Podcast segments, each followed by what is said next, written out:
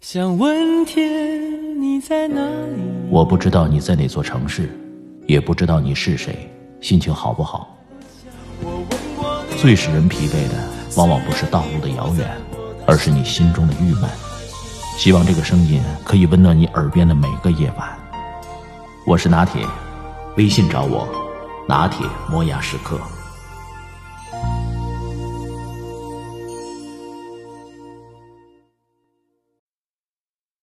我们单位的小乔最近被彻底刺激到了。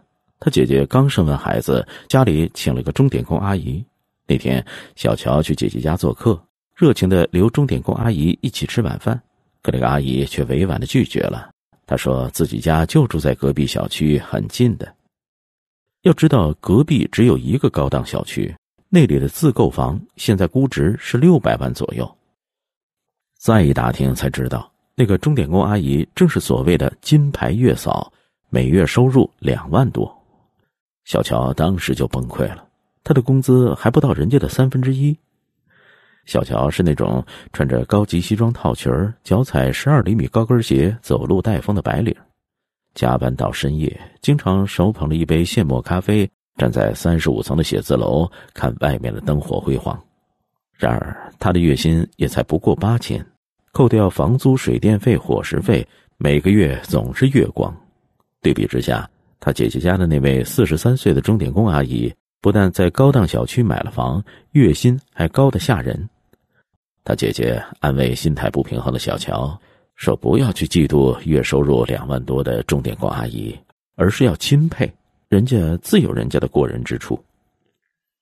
即使在一个不起眼的岗位，也有人能够发出万丈光芒。”那位钟点工阿姨的一天是这样度过的：九点为全家人制作早餐，给产妇进行伤口护理；十点带宝宝晒日光浴；十一点制作午餐，给产妇喂养；十四点给宝宝洗澡抚触，给宝宝脐部做消毒；十五点清洗衣物，指导产后恢复操；十七点制作晚餐。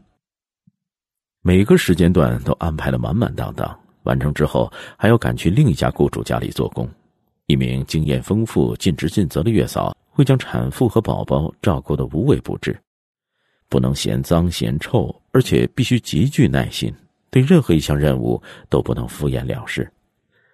四年前，阿姨的月收入还不到两千五，她自己买了很多家政服务的书，边学习边实践，还参加了月嫂培训课。两年后，她通过了育婴师初级资格考试。还学会了催乳、小儿推拿等技能。他在每一家雇主家里都会记下一本厚厚的笔记。他写下家庭成员的饮食口味、特殊要求、不同喜好，还有宝宝的成长历程。小乔看着阿姨的笔记本，感慨万千。就是靠着事无巨细的努力和细心，阿姨慢慢做到了金牌月嫂的职位。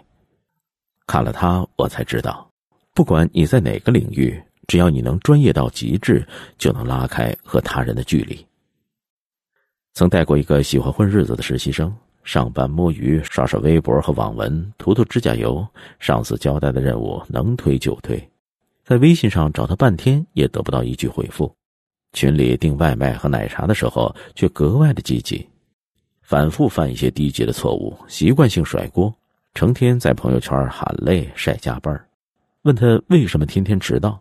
他瞪大了眼睛，无辜的看着你，抱怨自己只是个领着三千块工资的实习生，结果自然不言而喻。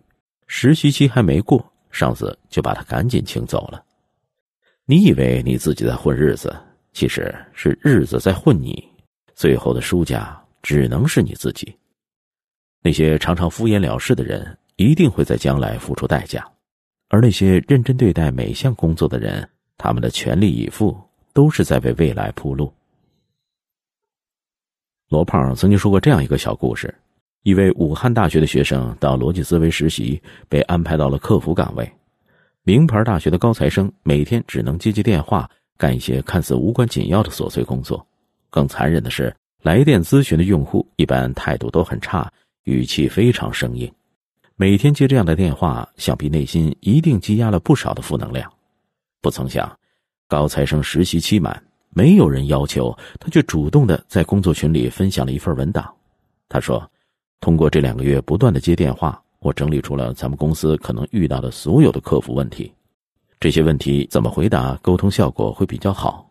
我参考了其他公司的客服，做了一个梳理，大概是三十页的一份文件，希望对公司日后的客服工作有所帮助。罗胖看到这份手册惊呆了，满脑子只有一个想法：这就是人才，要把他留住。这就是所谓的悟性，清晰的知道自己为什么工作，要达到什么标准，为达成目标需要做哪些事情。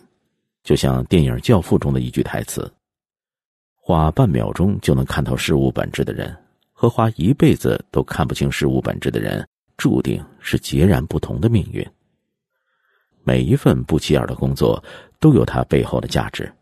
真正的牛人把每一项任务都当成修炼自己的一个台阶，把每一件事情做到极致，才有可能在激烈的竞争中脱颖而出。之前，京东一位普通的快递员晒了自己八万元的月工资单。许多人看过之后为之愕然：常年骑着电动车、一张脸晒得黝黑的快递小哥，居然能月薪八万元。